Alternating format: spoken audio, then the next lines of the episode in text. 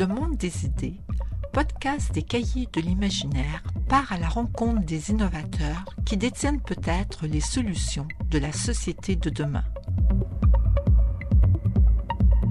J'entre au centre de recherche du CHUM, très bel immeuble neuf au cœur de la ville. Ah, voilà, voilà Monsieur Jacques de Guise qui arrive. Bonjour. Bonjour. Euh, Jacques de Guise, vous êtes parmi les éminents scientifiques du Québec, diplômé de l'École polytechnique de Montréal en génie électrique et en génie biomédical. Vous avez fait un stage postdoctoral au Computer Vision and Robotics Laboratory de l'Université McGill.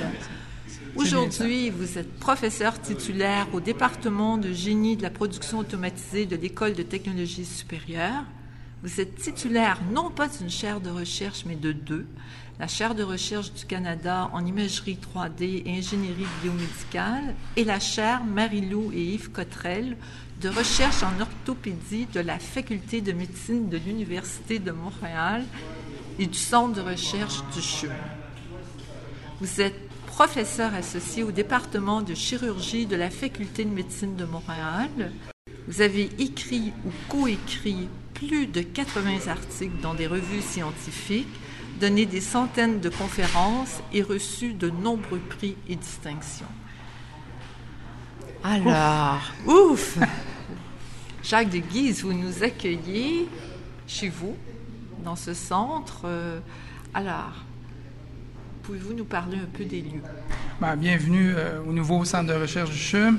Euh, c'est un centre de recherche qui existe maintenant c'est un tout nouveau bâtiment, comme vous l'avez dit, depuis octobre 2013, qui réunit environ 2000 chercheurs, 2000 personnes, 400 chercheurs, 700 étudiants, très nombreux personnels de soutien. Euh, ça en fait, en fin de compte, un des plus grands centres de recherche euh, au Canada en termes de personnes qui y travaillent. Euh, ça réunit les trois hôpitaux du centre-ville, l'Hôtel Dieu, l'hôpital Notre-Dame et l'hôpital Saint-Luc, qui sont réunis au sein du CHUM, Centre hospitalier universitaire, et ça réunit l'ensemble des centres de recherche de ces trois centres hospitaliers universitaires. Les personnes ont l'air heureuses de travailler ici. Ben, c'est un environnement, comme vous le voyez, qui est magnifique, parfaitement lumineux. Les architectes ont été absolument généreux avec la lumière. Donc, peu importe où on se situe dans le centre de recherche, on a accès à la lumière du jour, euh, comme vous pouvez le constater. Donc, c'est oui, on est très heureux de rentrer à tous les matins euh, dans ce magnifique centre de recherche.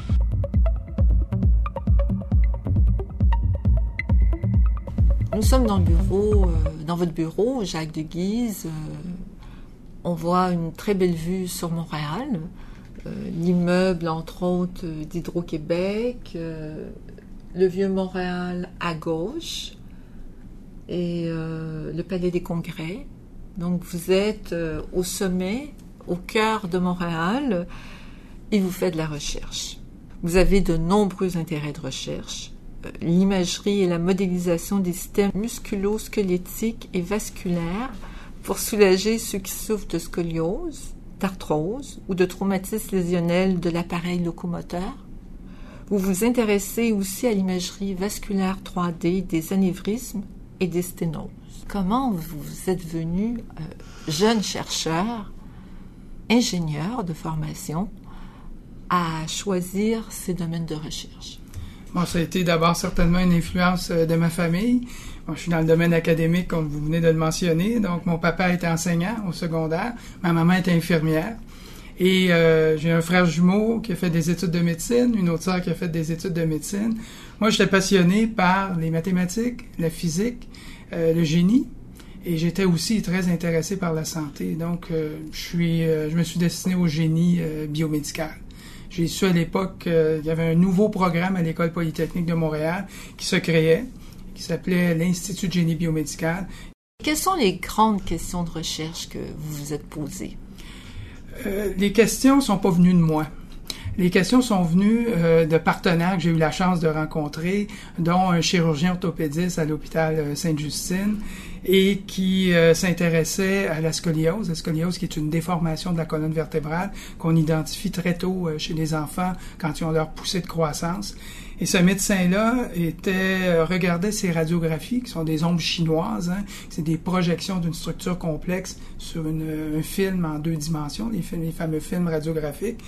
Lui, il voulait comprendre ces déformations-là, mais en trois dimensions. On est, en trois dimensions, on a des volumes. La colonne vertébrale est une structure complexe. Et il voulait voir comment améliorer le diagnostic de la scoliose, comment euh, mieux planifier ses traitements, mais en regardant ces radiographies, il n'y arrivait pas. Et déjà, il y avait euh, accès à des tout petits ordinateurs Mac, les premiers ordinateurs Mac. Il s'était dessiné une colonne vertébrale, puis il faisait tourner en trois dimensions, puis il disait, est-ce qu'on peut avoir accès à cette information-là? Donc, j'ai eu la chance aussi de rencontrer un autre ingénieur, un ingénieur en mécanique, Jean Dansereau, de l'École polytechnique. Et d'abord, on est devenus amis. Ça a été euh, une des euh, premières entrées dans ce domaine-là. Puis on s'est dit comment on peut aider à mieux comprendre les déformations de la colonne vertébrale en trois dimensions. Donc, Jean avait fait un doctorat euh, à, à l'Université du Vermont chez Ian Stokes, qui est un grand professeur de, en génie mécanique. Et lui avait développé une technique qui permettait de faire ce qu'on appelle, un grand mot, là, la stéréoradiographie. L'idée, c'est de prendre deux images sous deux angles différents et d'aller chercher l'information en trois dimensions à partir de ces deux images. Donc, des approches de stéréophotogrammétrie qu'on applique à la radiographie. Et ça a été le début de l'aventure. Donc, euh, une question qui venait d'un collègue chirurgien qui est devenu un ami et on a décidé de travailler ensemble pour euh, proposer des méthodes d'imagerie tridimensionnelle du squelette humain. Et aujourd'hui, ben, on les applique, oui, à la scoliose. Il y a des projets euh, qui continuent à s'effectuer à l'hôpital Sainte-Justine, mais on les applique aussi à des problèmes chez l'adulte, l'arthrose du genou, euh, les problèmes de hanche, euh, les planifications de chirurgie, de prothèse totale de genou, de prothèse de hanche, prothèse d'épaule. Donc, euh, l'ensemble des problèmes musculo-squelettiques, entre autres, auxquels fait face la population vieillissante, puis la population aussi qui est très active. malheureusement, ben, quand on est très actif, il y a des risques de blessures, et c'est d'essayer de comprendre les mécanismes des blessures, les prévenir, et aussi ben, mieux les voir mieux les comprendre en trois dimensions, mieux les comprendre en action en fonction. Avez-vous eu des doutes pendant votre carrière, des moments où vous pensiez que vous étiez trompé? Ben, les doutes, ils venaient pas de moi, ils venaient de mon environnement. Un ingénieur qui travaille dans le domaine de la santé, c'est un peu atypique. Hein, on passe un peu pour des extraterrestres. On voit, on comprend très bien ce que fait un ingénieur quand c'est le temps de calculer une structure d'un pont, euh, quand c'est le temps de calculer une structure d'un building.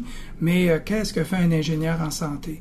Donc moi, je voulais travailler dans l'hôpital. Je voulais être près euh, des patients. Je voulais être près des utilisateurs des technologies, là, près des usagers. Et ça se fait pas dans un laboratoire à l'intérieur d'une école d'ingénieurs. Ça se fait à l'hôpital, dans un laboratoire qui est près des usagers. Et euh, donc la question venait, ben, de Guise, qu'est-ce que tu fais à l'extérieur de l'école? Qu'est-ce que tu fais à l'hôpital? Tu es un ingénieur. Et moi, ma réponse, c'était le domaine de la santé. On a besoin de technologie. Euh, c'est pas une spécialité en soi, le génie biomédical. C'est un domaine d'application des technologies. Alors, les doutes, ils venaient de ces questions-là qu'on me posait et qu'on me pose encore en 2016. Qu'est-ce que fait un ingénieur dans un hôpital? Et pourtant, vous étiez à l'avant-garde, puisque d'une certaine manière, euh, vous faisiez des living labs, des laboratoires vivants, avant même que le terme existe ou soit à la mode. Oui, c'est tout à fait le cas. Hein. C'est euh, M. Jourdain qui faisait de la prose euh, sans le savoir chez Molière. Nous, mais on a compris en rencontrant euh, des personnes qui pensent au modèle du living lab, qui comprennent, ben, en expliquant ce qu'on faisait, ben, les premières réactions c'était ben, vous êtes un laboratoire vivant, vous êtes un living lab. Donc on s'est dit ben oui, c'est vrai. En regardant un peu notre façon de faire, on s'est rendu compte que effectivement, on avait une pratique euh, de laboratoire vivant. Des personnes qui vous ont vraiment marqué. Oui, ben, je vous ai déjà mentionné, je pense, euh, Hubert Labelle, un chirurgien orthopédiste de Sainte-Justine, mais aussi, j'ai eu le privilège de rencontrer Georges Charpak, le prix Nobel euh, français de physique, avec qui on a travaillé pour euh, développer un nouveau système de radiographie à très basse dose, notre fameux système EOS, là, qui permet de prendre deux radiographies, mais grâce aux euh, technologies de George Charpak, pour lesquelles il a gagné son prix Nobel, on est capable de diminuer les doses de façon extraordinaire, donc les doses de rayons X. Donc, on, on réalise des radiographies douces pour le mieux-être, encore une fois, des enfants. Vous savez qu'un enfant qui a une scoliose, on doit le suivre régulièrement au niveau radiographique. Donc, ça permet de minimiser les doses de radiation, donc de minimiser les probabilités de développer un cancer dû aux événements ou au suivi de radiographie. Georges Charpak a obtenu son prix Nobel de physique en 1992 pour l'invention et le développement d'un détecteur de particules. Il se définissait lui-même comme un théoricien du bricolage et de l'instrumentation. Selon lui, il se disait incapable de réparer une prise électrique, mais inégalable dès qu'il s'agissait de dire pourquoi elle ne fonctionnait pas. Gauche dans le geste, mais très habile à manier les concepts et à imaginer de nouvelles voies de recherche pour la physique. On aurait tort de croire que les travaux de Charpak sur les détecteurs ne sont utiles qu'en physique des particules élémentaires. Au contraire, il s'est beaucoup investi durant les dernières années de sa vie pour impliquer ses inventions en biologie moléculaire et surtout en médecine. En particulier, le système EOS, EOS du nom de la société qui le fabrique, est un système de radiographie qui balaie les patients de la tête aux pieds avec des faisceaux de rayons X très fins. Le système permet d'obtenir simultanément deux images radiographiques orthogonales, de face et de profil, et donc d'une représentation du squelette en trois dimensions. Le système scanne le corps entier et ne génère qu'un très faible taux d'irradiation. Dans les laboratoires vivants, Jacques de Guise, vous le savez, les usagers sont toujours au cœur du processus de recherche. Donc, dans votre cas, euh, les patients sont au cœur euh, du processus. Qu'est-ce que vous, vous attendez de leur part? C'est un grand défi euh, d'intégrer de plus en plus les patients, effectivement, dans nos équipes de recherche. on demande de plus en plus aux patients d'être responsables de sa propre santé euh, donc, quand on développe une nouvelle approche euh, thérapeutique, un nouveau système diagnostique, ben, c'est important que le patient puisse amener euh, sa compréhension de sa maladie, de la façon qu'il la vit, pour que les intervenants puissent adhérer aussi à ses besoins, parce que dans le fond, on est là pour la santé du patient.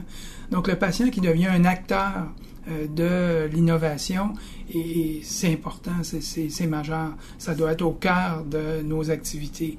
Euh, on a beaucoup à apprendre à ce niveau-là, puis on a beaucoup à apprendre à écouter le patient, à comprendre ses peurs, à comprendre ses euh, besoins, parce que les technologies ne seront pas développées de la même façon. Si on comprend, par exemple, qu'un enfant a peur devant un système de rayons X, donc, il faut, euh, à un moment donné, qu'on la prenne, cette radiographie-là. Donc, il faut que ça devienne ludique. Donc, pourquoi pas euh, donner une apparence euh, d'un jeu à un, outil qui, au départ, ben, qui est là pour aider à guérir, mais qui fait peur. Donc, on a beaucoup, beaucoup à apprendre à écouter. Ben, je sais qu'on n'a pas accès à l'image, mais je vous montre une image un système de radiographie qui est très joli, qui a été développé avec aussi des designers industriels et qui euh, les enfants veulent absolument entrer dedans. Il y en a un à l'hôpital Sainte-Justine, il y en a un à l'hôpital Shriners ici à Montréal. Et euh, ça vient de nos, euh, de nos méthodes de traitement d'image pour obtenir le 3D, mais avec un cabinet de radiographie, avec un système de radiographie qui en a pas l'air d'un du tout.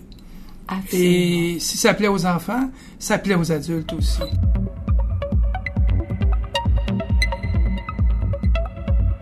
L'innovation, c'est souvent, dans le contexte académique, assimilé à l'invention. Euh, l'innovation, si on regarde la définition concrète, euh, complète, c'est de prendre une idée et de l'amener à un produit commercialisable et pour lequel quelqu'un est prêt à payer euh, une valeur pour pouvoir, pouvoir l'acquérir. Donc, c'est tout le processus qui permet de passer de l'idée au produit commercial. Donc, dans le domaine de la santé, partir du laboratoire puis amener un produit, un dispositif, une façon de faire au chevet du patient. Vous avez aussi une manière de rémunérer euh, des différents chercheurs. Est-ce que vous pourriez nous raconter euh, un cas, une anecdote, un exemple Euh, comment ça se passe à partir du moment où on se pose une question, on a un problème à régler, il y a une équipe de recherche jusqu'au produit euh, fini? Ben, au Canada, on a un environnement assez extraordinaire pour favoriser justement l'innovation. Euh, on a un système, on a des programmes de subvention qui adressent spécifiquement le problème de l'idée jusqu'au produit commercial. Donc, euh, on a des, programmes qu'on appelle des programmes partenariat public-privé ou de recherche et développement coopératif, où l'idée, c'est d'associer le plus tôt possible dans un projet l'ensemble des usagers. Donc, évidemment, nous, les ingénieurs, les médecins, mais aussi les industriels qui vont avoir la tâche d'amener au marché le projet euh, concret. Donc, euh, on a plusieurs façons de subventionner un projet pour lequel, quand une entreprise est prête à mettre un dollar dans le projet, ben, les organismes subventionnaires, après analyse de la qualité scientifique et de, pour s'assurer qu'il y a vraiment une invention, il y a vraiment une réponse à un besoin académique, on est, après tout, on est des universitaires, ben, pour chaque dollar qu'une entreprise est, prêt est prête à mettre dans le projet, on peut aller chercher 2 dollars ou 3 dollars supplémentaires à ces organismes subventionnaires, que ce soit au Québec, comme MedTech, ou euh, au, euh, à Ottawa, euh, donc au fédéral, comme le Conseil de recherche en sciences naturelles et génie, euh, le CRSNG. Ce qui permet de multiplier par deux ou par trois euh, la mise de fonds de l'entreprise qui est prête à subventionner la recherche. Ce dollar-là, il peut être remboursé en grande partie par crédit d'impôt à la recherche. Il va être remboursé 60 sous, par exemple, sur le dollar. Donc, le 40 sous coûtant pour l'entreprise devient un 4 C'est un magnifique effet levier pour permettre non seulement à un étudiant de travailler sur un projet, mais à l'ensemble d'une équipe de travailler sur un projet d'innovation. Quand on vous écoute, on se dit que toutes les entreprises devraient investir en recherche et développement. Ça leur coûterait finalement, si elles sont au Québec, ça leur coûte très peu d'argent. Tout à fait. Et encore une fois, moi je pense que, surtout pour une petite entreprise, c'est très cher à faire de la recherche. Euh, il y a beaucoup de risques. Et les universités, ben, on est là pour ça. On est là pour innover. On est là pour amener de nouvelles, des réponses à des problèmes, de nouvelles réponses à des problèmes. Et ben, en génie, évidemment, ben, on est prêt à travailler sur des problèmes concrets. Il faut pas oublier que à l'université, on est là pour faire de la formation de personnel hautement qualifié.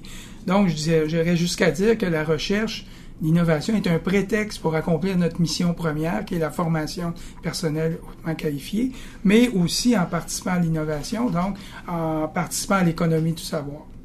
Quand on vous écoute, Jacques de Guise, on a l'impression, euh, d'une certaine manière, qu'il n'y a pas de crise. C'est-à-dire qu'on a l'impression que euh, tout fonctionne très très bien dans les universités, alors que euh, on sait très bien que énormément de personnes se plaignent.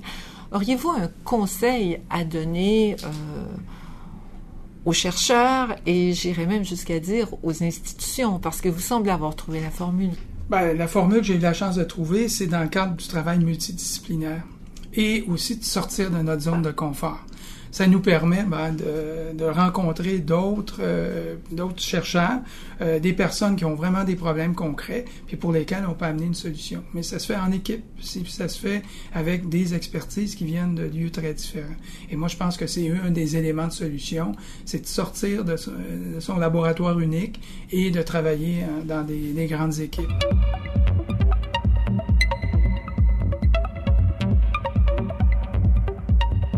Autant vous avez fait euh, des laboratoires vivants avant que le terme soit à la mode, quand on vous écoute, on se dit aussi que vous avez développé les, les compétences du 21e siècle avant qu'on parle de ces compétences, donc les grandes compétences, autant en Europe qu'en Amérique du Nord, on s'entend sur la créativité, l'innovation, la collaboration, la communication, la pensée critique, qui sont les compétences soft ou douces. Mm-hmm. Euh, qui sont justement des compétences multidisciplinaires. Donc, vous êtes d'accord avec euh, cette stratégie, transformer peu à peu les écoles, les méthodes pédagogiques, les universités pour que dans tous les domaines, on acquiert ces compétences? Alors, moi, je pense que c'est la façon euh, de travailler aujourd'hui. Puis je, je, deviens un apôtre de cette approche-là, effectivement j'y crois, j'y crois beaucoup. Puis c'est c'est pas d'une expérience euh, théorique, ça vient d'une expérience concrète, pratique.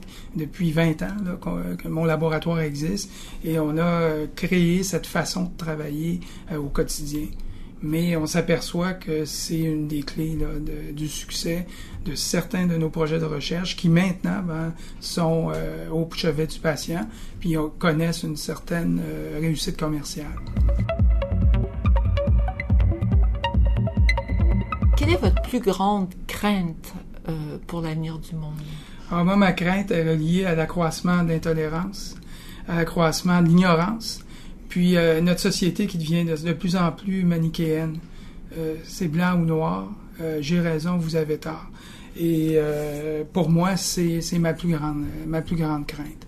Parce que l'ignorance amène la peur de l'inconnu, l'intolérance ben, amène des plus, un accroissement des disparités, richesse, pauvreté, et aussi des gens qui, qui, qui bénéficient d'une éducation que j'appellerais ouverte par rapport aux doctrines là, qui sont beaucoup plus hermétiques. Et votre plus grand espoir?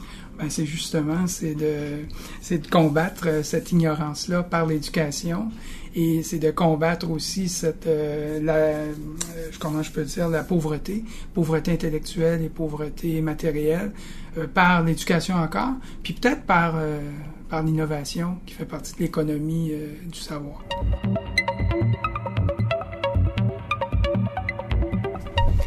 Et maintenant, parce que nous sommes dans un podcast du monde des idées. L'objectif, c'est de trouver, en fait, les idées qui vont nous sauver et qui vont sauver notre espèce. Quelle serait votre idée, vous, Jacques de Guise?